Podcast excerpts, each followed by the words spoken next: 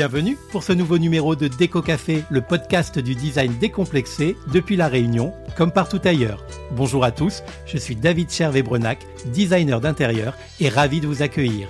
Nous sommes ensemble pour une parenthèse auditive dans votre quotidien et je vous en remercie.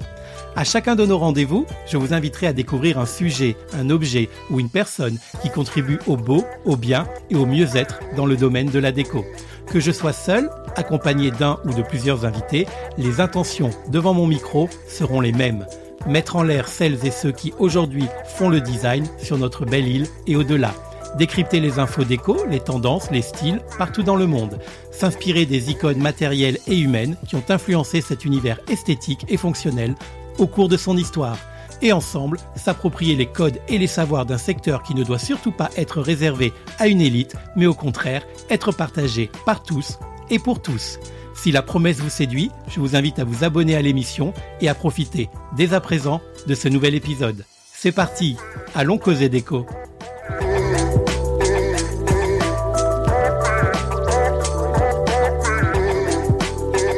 Me revoilà, très heureux de vous retrouver pour un nouvel épisode de Déco Café, en format vacances, certes, mais toujours fidèle à notre rendez-vous bimensuel, avec les cafés longs, autour de 30 minutes, que sont les épisodes classiques de début de mois, et les capsules expresso, plus compactes, donc, que je publie en général vers le 15. Et puisque vous êtes peut-être en période de repos et de détente, et que vous écoutez cette émission pour la première fois, je vous invite à en profiter pour découvrir les épisodes précédents, et ainsi vous mettre à jour pour la rentrée. Et si vous aimez, alors vous pouvez les partager généreusement autour de vous c'est moi qui régale.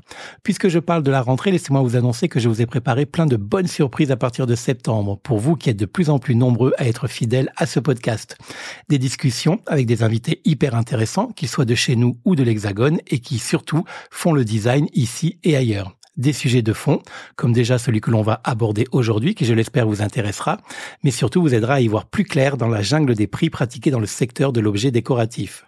Des dossiers pour vous révéler les coulisses du monde de la déco chez nous et en métropole, une immersion dans le business de l'architecture intérieure pays et ses différents acteurs, une enquête en misouk autour des arnaques des formations à distance dans le secteur du design, un reportage vérité impartial et honnête au cœur du salon de la maison 2024 et toujours, comme je l'ai dit au début, évidemment, les capsules design pour enrichir votre bibliothèque mentale de connaissances en matière d'icônes et d'objets cultes, comme l'épisode spécial de la mi-août qui traitera d'un ovni en la matière puisque je vous parlerai d'un des seuls fauteuils stars dont on n'a toujours pas réussi à ce jour à attribuer la paternité ou la maternité d'ailleurs, puisqu'on ne sait rien de son créateur. Et fin août, un épisode spécial solde déco, pour éviter de vous faire avoir juste avant cette période de dépenses frénétiques durant laquelle on pense faire des affaires et où bien souvent, on se fait enfler quand même. Et oui, ce sont les vacances, je suis un peu grossier.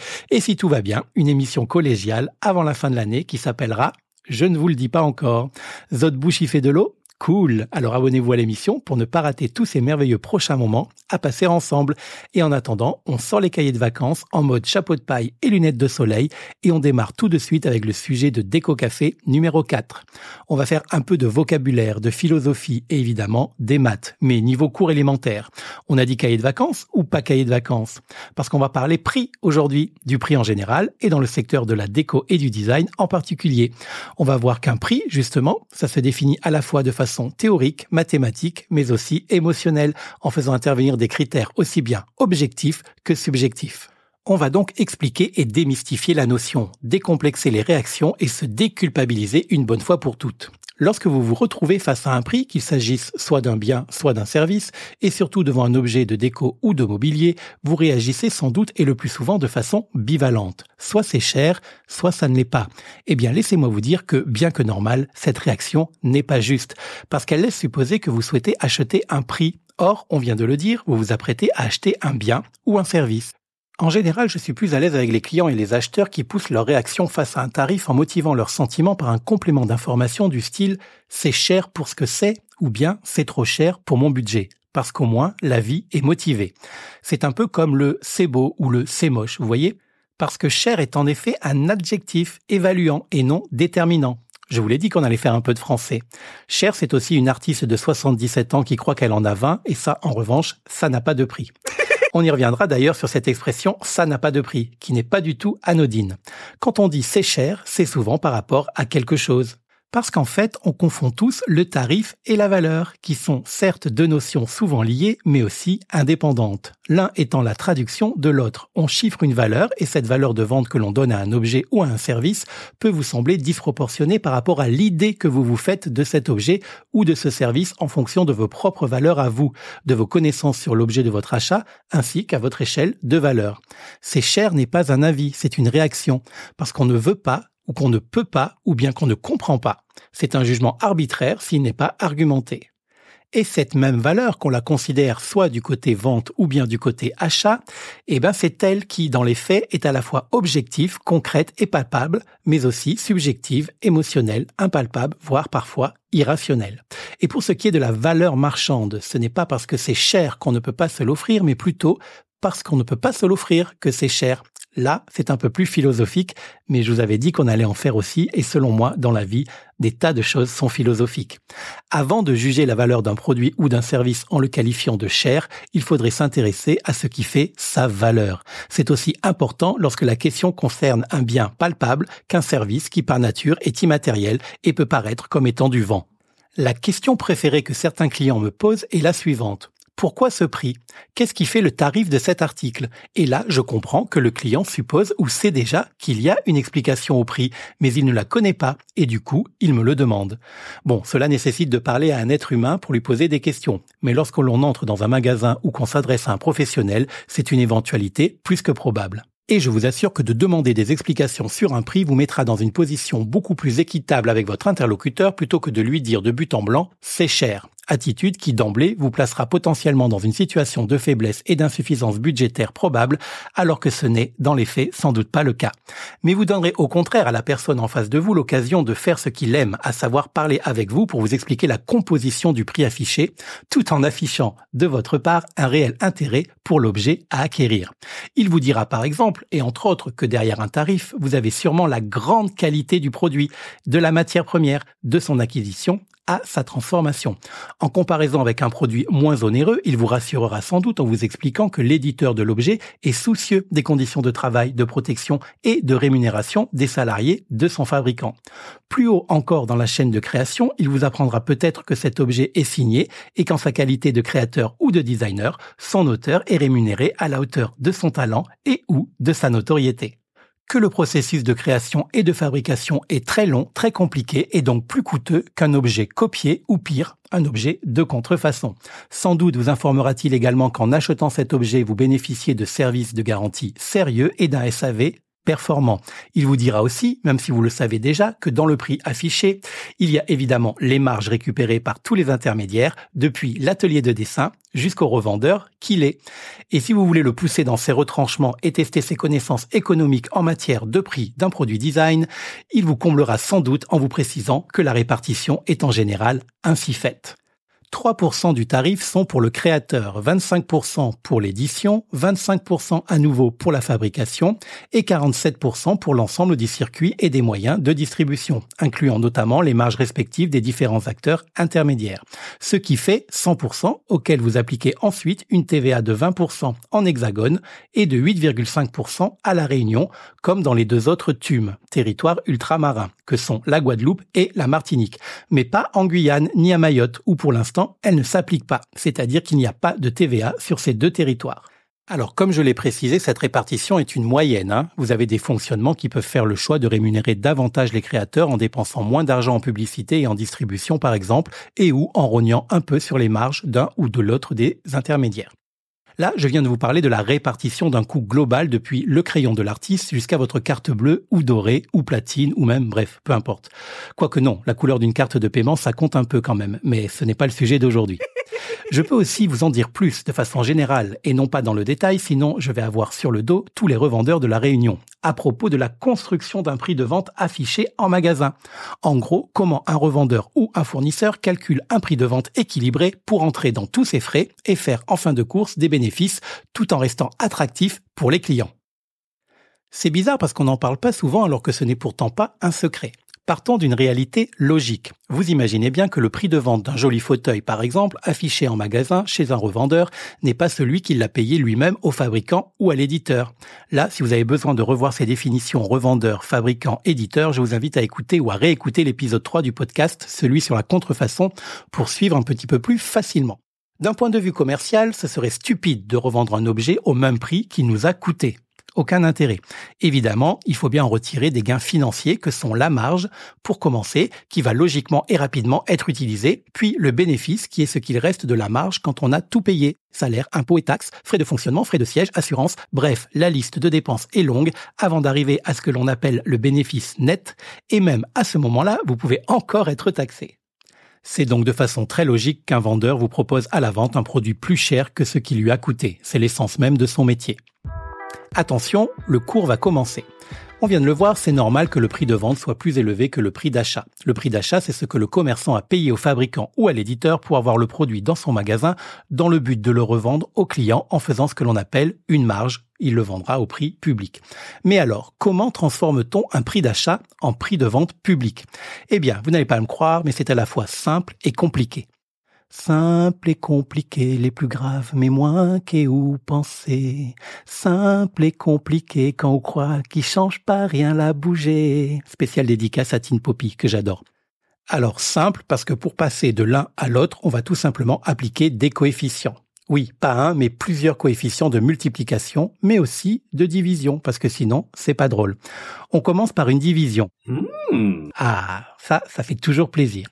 En effet, le revendeur bénéficie toujours, enfin, la plupart du temps, on lui souhaite en tout cas, de la part du fabricant ou de l'éditeur, une remise à l'achat que l'on peut appeler d'ailleurs remise fournisseur.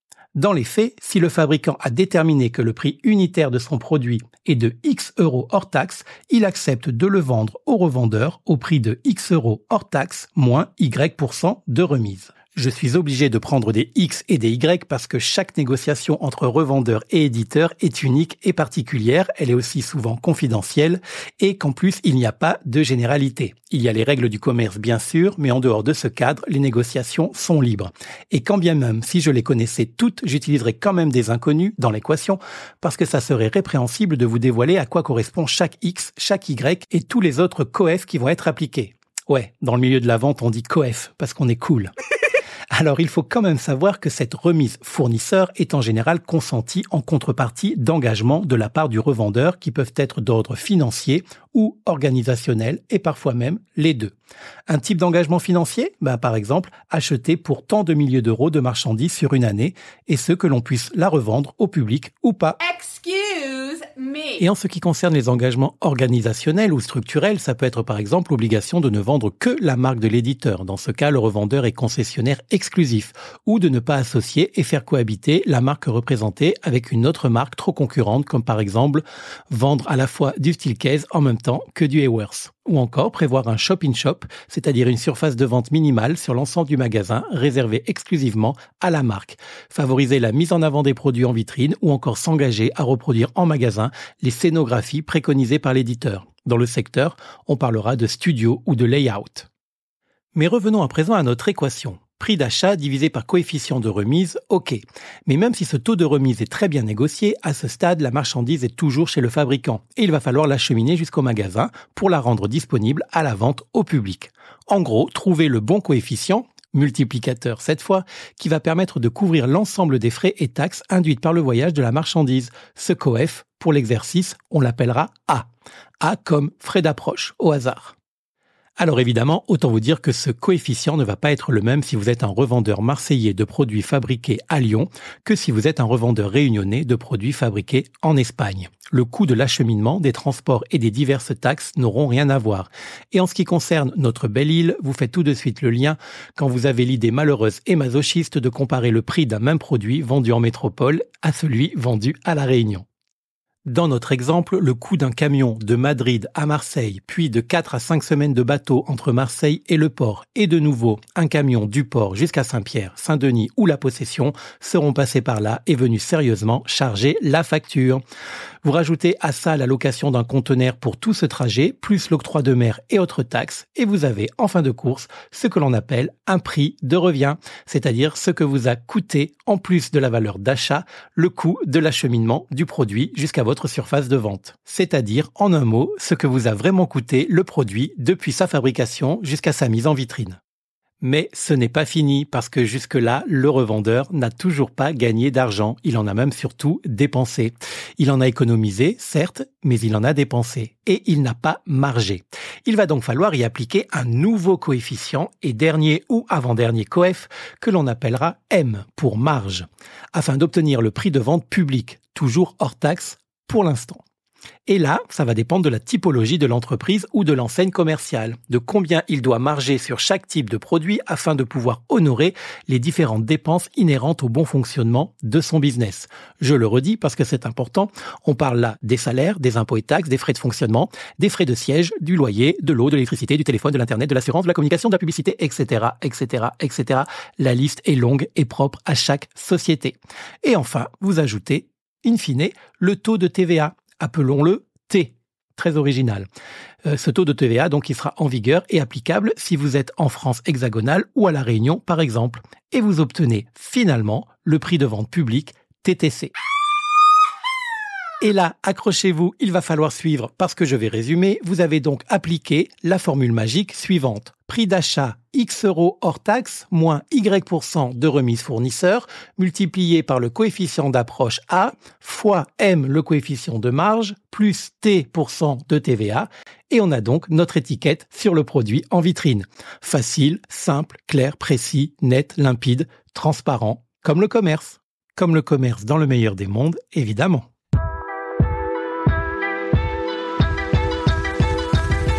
J'espère que vous comprenez davantage maintenant les différentes pirouettes de transformation que subit un prix entre sa fabrication et votre passage à la caisse. Dans le mobilier ou la décoration en général, on considère en moyenne que le taux de marge tournera autour de 30%. Mais ce n'est pas une règle, c'est une moyenne. Ça va dépendre à la fois de l'enseigne, du produit et de la localisation aussi, car les charges à Paris ne sont pas les mêmes que les charges à Garéoul, petit village varois où j'ai passé mon enfance. Enfin, mon adolescence plutôt. Mais bon, on s'en fout. J'insiste pour conclure ce chapitre que cette marge, et quel que soit son taux, ne finit pas dans la poche du commerçant. Hein. Elle sert à payer les charges, puis une fois que c'est fait, à dégager un bénéfice net.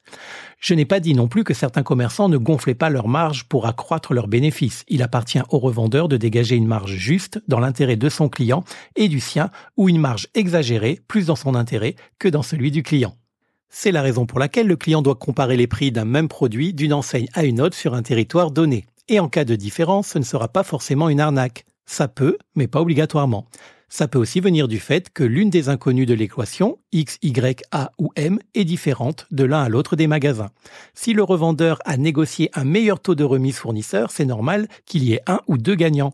Soit le client qui bénéficiera en bout de course d'un prix de vente plus sexy, soit le revendeur qui en profitera pour marger plus, soit les deux si la poire est coupée. Si le produit a parcouru seulement 15 km depuis l'usine pour arriver jusqu'à votre magasin préféré, ou qu'il a saute la mer après 9205,08 km dont une bonne partie dans l'océan Indien, bref, vous avez compris, ça ne sera pas la même chose. Donc vous voyez mieux à présent ce qui se cache, plus en détail, derrière un simple tarif affiché en boutique. Ça va C'était pas trop épuisant je suis désolé, hein, j'ai essayé de faire euh, simple et ludique. Vous me direz dans les commentaires si ça passe ou euh, si ça fait mal à la tête. Un peu, hein Bon, allez. On va prendre un cocktail en bord de mer pour finir cet épisode, les doigts de pied en éventail, face à l'océan, promis.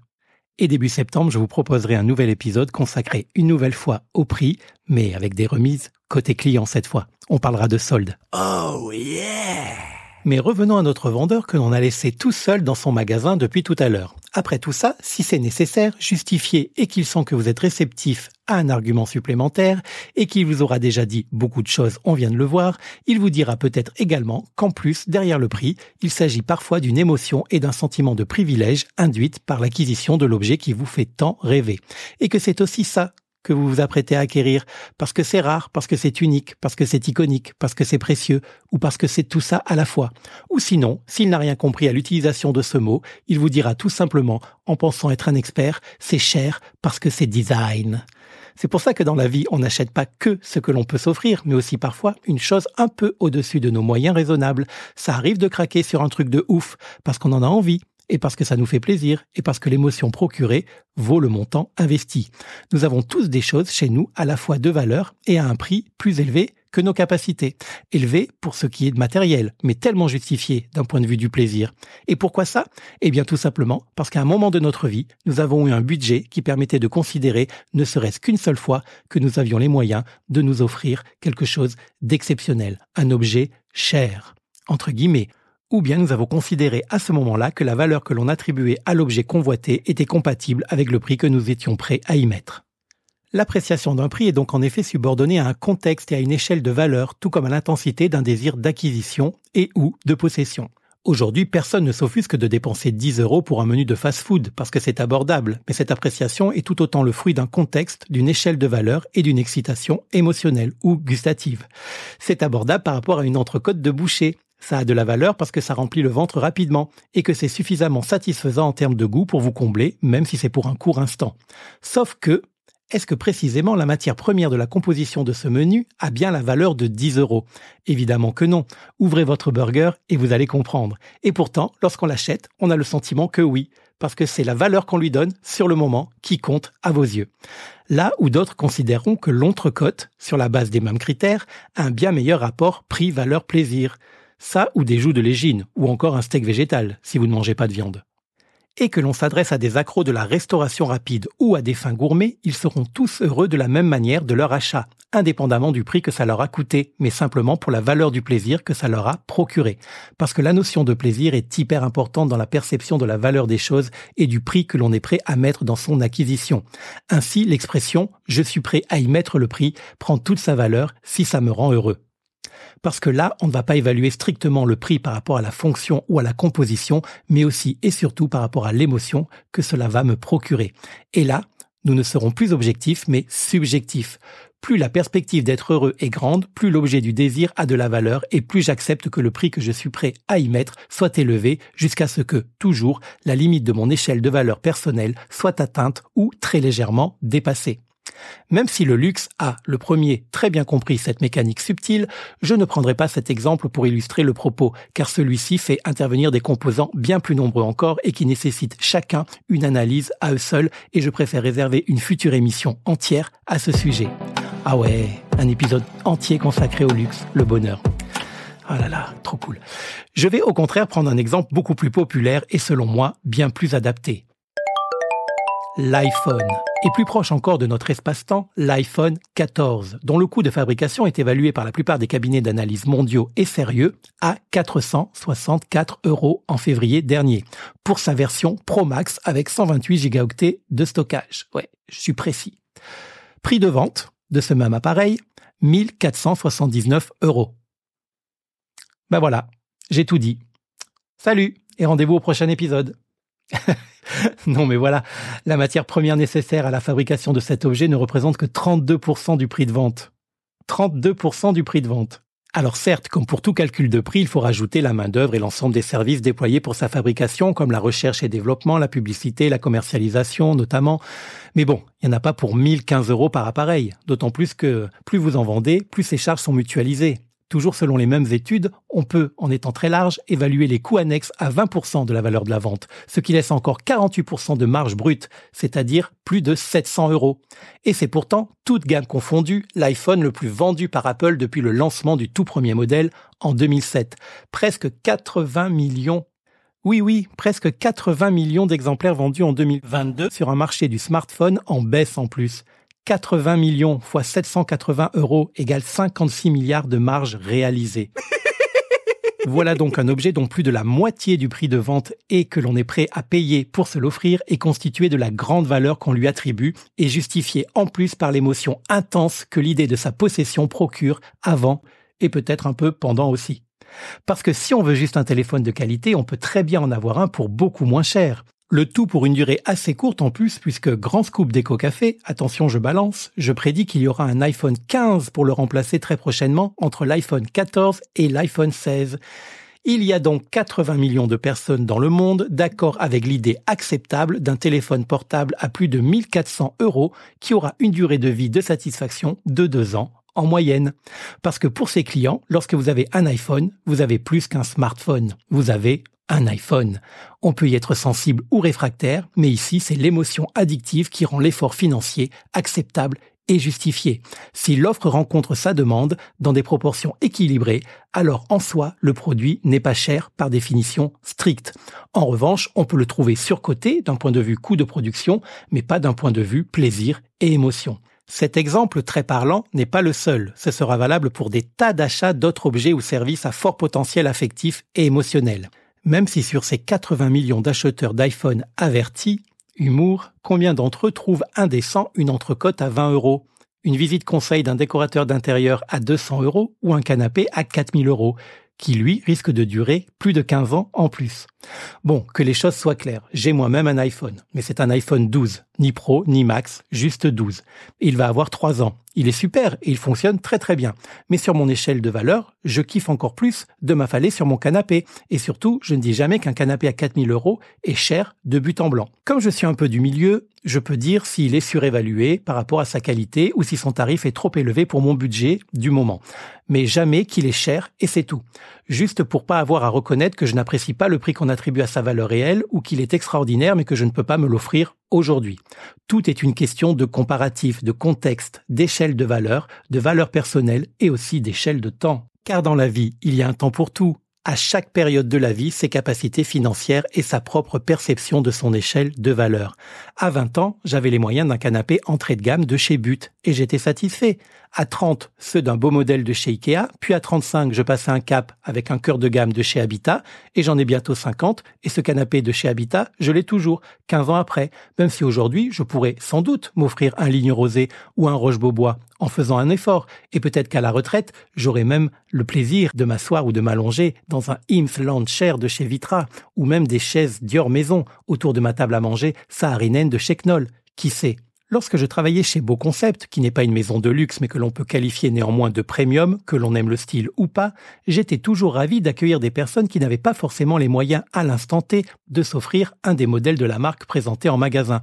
Mais j'avais à cœur de les accueillir et de leur parler mobilier, design et qualité, de la même façon que ceux qui pouvaient s'en offrir quatre par an. Parce qu'on n'est pas du tout obligé de pouvoir se les offrir pour apprécier les belles choses qui ont de la valeur. Les vendeurs qui cultivent une attitude inverse envers les clients ont tort et ne méritent pas de vendre. Parce que personne n'est à l'abri un jour de se retrouver en face d'un objet qui réunira à la fois qualité, beauté, confiance et émotion. Arguments qui à ce moment-là de notre vie seront en parfaite adéquation avec la valeur que l'on se fait de l'objet, du prix que l'on peut et que l'on est prêt à y mettre pour se l'offrir, et à ce moment-là, le tarif ne sera ni cher ni pas cher, il sera tout simplement au prix juste pour vous. Un critère important, mais parmi tous ceux qui justifient aussi un achat responsable et satisfaisant tout comme peut l'être l'achat d'une glace à la fraise à 8 euros, d'un burger à 12 ou d'une entrecôte à 20, d'une manucure à 30, d'une paire de baskets à 200 balles, d'un téléphone à 1000 euros, d'un voyage à 4000, d'une voiture à 25 000 ou d'une maison à 300. C'est de la valeur des choses plus que de celle du prix qu'il faut être conscient. C'est ça le vrai critère d'évaluation. C'est une question de relation globale entre le coût et le bénéfice, un investissement à terme défini. Un peu comme toute proportion gardée, évidemment, ne commencez pas à m'envoyer des tomates dans les relations humaines. D'ailleurs, ne dit-on pas s'investir dans une relation? Investir dans une relation, bah voilà, au sens propre comme au sens figuré. Sinon, vu tout ce que ça nous coûte à tous, tout au long d'une vie, nous n'aurons rien, ni amour propre, ni animaux, ni amis, ni amants ou enfants, et donc ni objet de valeur. Moi, par exemple, je me reviens très très cher, mais je considère que j'ai de la valeur pour moi et peut-être aussi un peu pour les autres. Donc, je n'ai pas de prix et du coup, j'y mets le prix. Ça peut être au dépend d'autres postes de dépenses, mais c'est un choix éclairé et qui ne concerne que moi.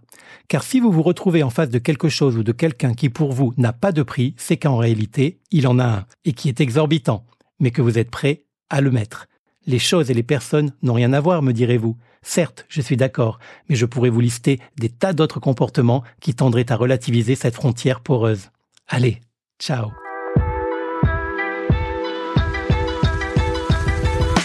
Et voilà, Déco Café baisse son rideau pour aujourd'hui et le réouvrira le mois prochain. Merci beaucoup de l'avoir écouté jusqu'à la fin, en espérant, évidemment, que ça vous ait plu. Vous pouvez d'ailleurs compléter l'expérience en prenant connaissance des références utiles dans les notes de l'émission. Si vous avez aimé ce podcast, n'oubliez pas de vous abonner pour être informé et profiter des prochains épisodes, que vous soyez un curieux, un amateur ou un professionnel du secteur. N'hésitez pas non plus à partager cette émission en invitant vos amis à nous rejoindre sur leur plateforme d'écoute préférée ou en la postant en story Instagram. Instagram où vous pouvez également retrouver tout mon univers sur le compte DCB Intérieur Design ou encore le compte dédié Déco Café Podcast avec un K à café, sur lequel vous trouverez l'ensemble des publications qui illustrent chacun des numéros. Et si vous écoutez cette émission sur une application ou une plateforme qui le permet, comme Apple Podcast par exemple, ou même Spotify, sous la liste des épisodes, je vous invite à laisser un commentaire, comme un avis bienveillant, des idées de sujets que vous aimeriez que j'aborde à l'avenir, ou même des informations et des conseils complémentaires que vous souhaiteriez partager avec tous les auditeurs. Cela ne vous prendra que quelques secondes, mais qui auront un fort impact positif pour l'émission et pour moi. Vous savez comment ça fonctionne. Plus j'ai d'avis et de notes 5 étoiles, plus le podcast est mis en l'air et proposé aux nouveaux auditeurs. Merci d'avance et bisous à tous les déco-addicts. Rendez-vous très vite, encore plus nombreux, et d'ici là, pensez à faire plaisir, à vous faire plaisir, et n'oubliez pas, en design comme en toute chose, la vraie beauté, elle est intérieure. À bientôt.